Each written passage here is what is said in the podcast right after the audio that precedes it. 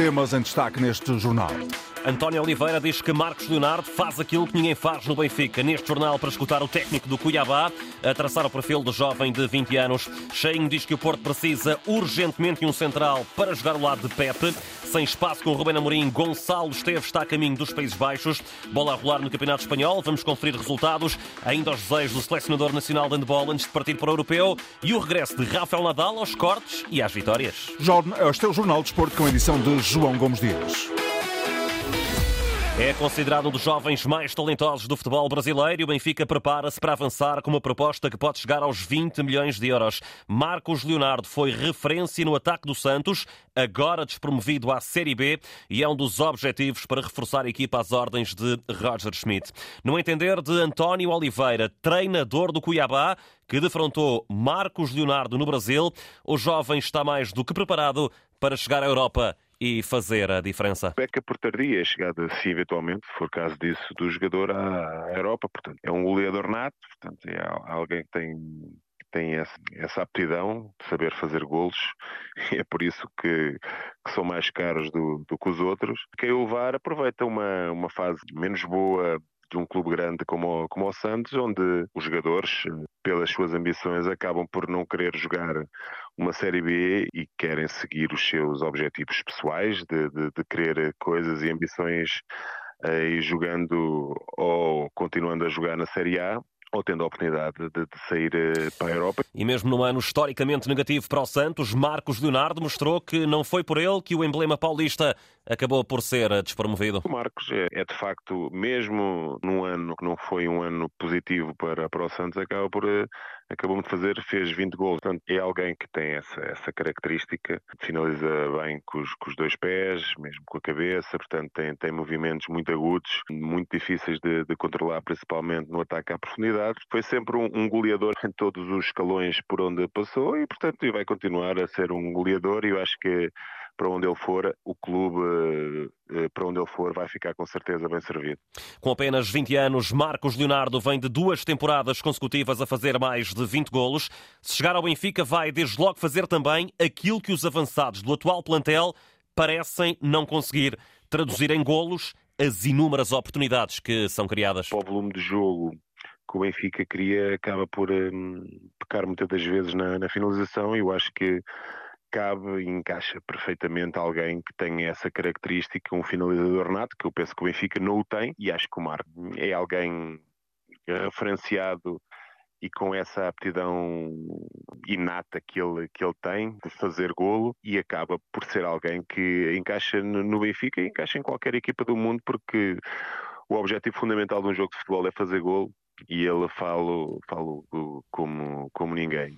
Com passagem pela equipa B do Benfica, foi do outro lado do Atlântico que António Oliveira ganhou maior mediatismo ao fazer uma excelente temporada ao serviço do Cuiabá. Qualificação garantida para a Copa Sul-Americana, mas é preciso ter os pés no chão e olhar para já para o campeonato do Mato Grosso? Depois de uma temporada de sucesso, aquilo que nós, que nós desejamos é que ela pelo menos seja tão boa como ela teve a oportunidade de ser em 2023. Temos que nos preparar mais e melhor ainda porque as equipas agora ainda vão estar mais preparadas para nos, para nos defrontar. Conseguimos manter 95% do, do, do, elenco atual, que para nós é, é, fantástico, e agora, de uma forma criteriosa, tentar ainda qualificar mais uh, o plantel com 4, 5 jogadores que nos venham ainda agregar porque precisamos mais ainda mais de, de, soluções, mais de profundidade dentro do plantel, porque temos mais uma competição como, como falou, mas, como eu disse, passo a passo e agora o nosso primeiro objetivo é é o estadual e é novamente conquistá-lo. Ora, depois desse estadual, que venha mais uma edição do Brasileirão, com o objetivo a passar apenas pela manutenção na Série A. É um clube passo a passo está a crescer, oferece as melhores condições aos seus profissionais, portanto, muita estabilidade para podermos desenvolver aquilo que é aquilo que nós, a nossa paixão, que é o, o, o, o futebol, portanto, para sustentar o projeto é na, na, elite para em futuros anos pensarmos em voos mais altos. António Oliveira, ele que no Cuiabá não sofreu golos de Marcos Leonardo, aqui escutado por João Correia. Recordo, Marcos Leonardo, 20 anos, avançado do Santos, está a ser apontado como reforço do Benfica. Encarnados que começam já a preparar, claro, o duelo de sábado para o campeonato em Aroca e contam com os regressos de Angel Di Maria e também de Nico Otamendi. No Porto, o homem de quem se fala é francês, joga a central, tem 24 anos e chama-se Lilian Brassier. Atualmente no Brest, tem sido peça fundamental para a boa temporada do emblema bretão na Liga 1 e é visto como uma forte possibilidade para render o já despromovido David Carmo. Na opinião de Carlos Chainho, esta é uma opção válida apenas e só se o jogador vier para ser titular, porque o Porto precisa urgentemente de reforçar aquela posição com qualidade. Acho que o Porto tem que ir buscar outro central, não tirando o mérito também ao Zé Pedro e ao Fábio. O David Carmo, como disse bem, está, está na equipa B, mas é preciso ter outra, outra, outra, outras opções. Normalmente aquilo que se pede são quatro centrais para poder haver, variar. E há a Liga dos Campeões, há a Taça de Portugal, há muitas provas e é preciso ter, eh, mas tem que ser um, um central que venha, que se imponha. Eh, não pode ser um central vir por vir. De certeza que o Sérgio está ciente das dificuldades, sabe quem há de procurar, conhece bem o mercado francês, supostamente é um jogador que está referenciado, mas acho que o Porto neste momento precisa urgentemente de um central. A chegada de um central e pouco mais, porque não convém mexer muito, eh, mexer muito no plantel em janeiro, esperando também que os mais cotados do atual plantel também queiram ficar para continuar a jogar a Liga dos Campeões? O jogador neste momento valorizado, podemos dizer que é o Diogo Costa, não que saia agora. Temos o PP, que também que é um jogador que é, no mercado é aliciante, o Ivan Nilsson, mas eu acredito que o Porto tem aqui uma situação também que é fundamental. O campeonato ainda tem a Liga dos Campeões e todo jogador quer jogar a Liga dos Campeões. E há muitos de fora, de, obviamente, quererão vir para o Porto devido a essa situação, porque o Porto é um grande clube e eu acredito que o Porto vai muito longe na Liga dos Campeões, apesar de ter um Arsenal, mas eu acho que nesta fase tem que ser alguém para se impor e na minha experiência quando vem três ou quatro modificam completamente aquilo que é aquilo que é o panorama do jogo mas eu acho que normalmente é um, dois jogadores eu acho que é o, o ideal uh, no mercado de inverno. Entretanto, Sérgio Conceição já prepara o jogo diante do Boa Vista, derby marcado para sexta-feira, sempre difícil de Cheinho, mesmo estando a equipa do Bessa arredada das vitórias com o Porto desde 2007. São muitas temporadas sem conseguir vencer. É sempre emocionante, são jogos aguerridos, Boa Vista, apesar de não, não estar nesta fase, numa fase eh, bem, boa, podemos falar, mas é uma equipa sempre difícil, jogando em casa sempre complicado, o Porto está ciente destas dificuldades, e são aqueles jogos que são difíceis, mas acredito que com menos ou mais dificuldades, o Porto neste momento acho que é, está superior em alguns níveis, eh, mas são jogos difíceis, muito difíceis, o estádio vai estar bem composto, e o Sérgio Conceição sabe que, que não pode distanciar-se, que terá que ganhar para para manter sempre a corrida ao título. São três pontos ainda em relação aos, aos, aos, aos, aos de cima e não pode vacilar. Eu acho que essa, essa é a premissa e de certeza que vai ser um bom jogo. Acima de tudo, espero que seja um jogo bom, um jogo emotivo. As palavras de Chainho antes desse Boa Vista Futebol Clube do Porto.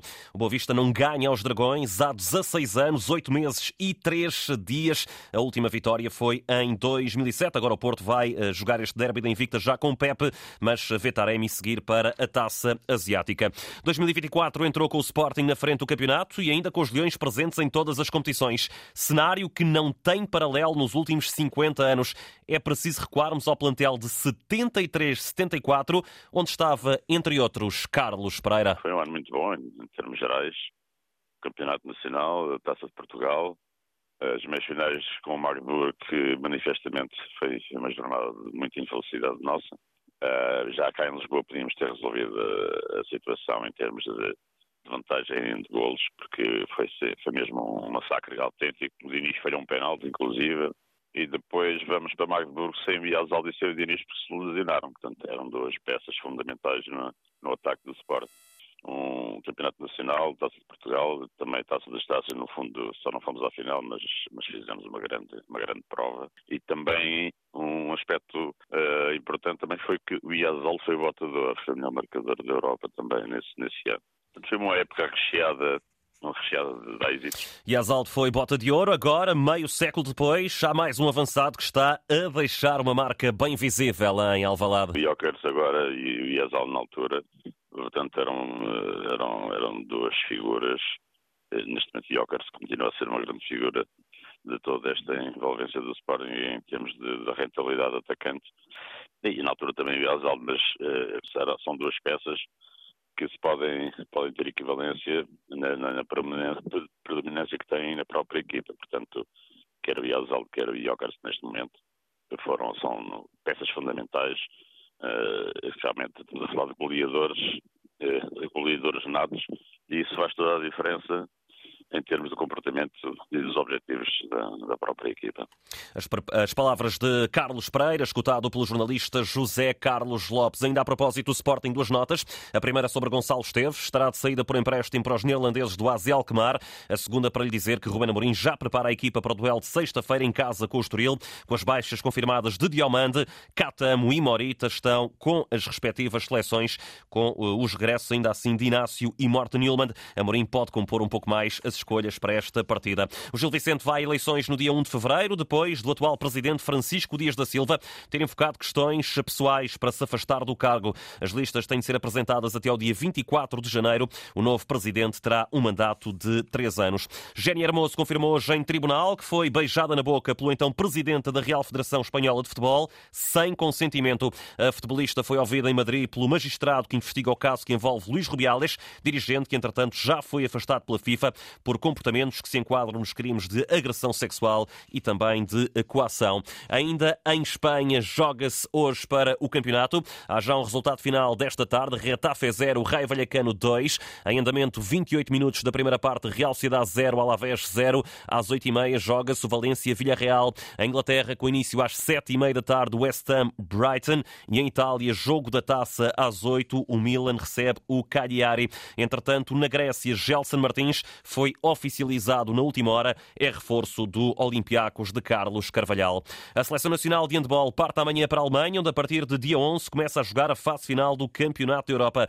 Antes da estreia frente à Grécia, dois jogos particulares com a seleção da casa, o primeiro na quinta-feira, o segundo no sábado. Na bagagem, Portugal leva muita ambição, mas também orgulho por estar novamente num palco maior. Foi isso mesmo que disse na Antena 1 o selecionador Paulo Jorge Pereira. Nós vamos com primeiro com a ambição de passar à fase seguinte, para nós é realmente neste campeonato é a coisa mais importante, porque o passar à fase seguinte, passar ao main round, pode nos colocar em situação de chegar a um pré-olímpico, porque agora, felizmente, finalmente, em Portugal eh, me perguntam acerca do que é os Jogos Olímpicos e, se, e pré-olímpicos. Nós em 2020 ninguém falava disso. Nós nunca falamos em pré-olímpico, nem Jogos Olímpicos, nem nada disso, porque era tipo algo que não existia e conseguimos, eh, conseguimos em 2020 apuramos para o pré-olímpico, depois fomos aos Jogos Olímpicos, a única seleção de, eh, de esportes coletivos, com exceção de futebol, que participou nos, Jogos Olímpicos, portanto somos só o handball é que, é que fez isso em Portugal.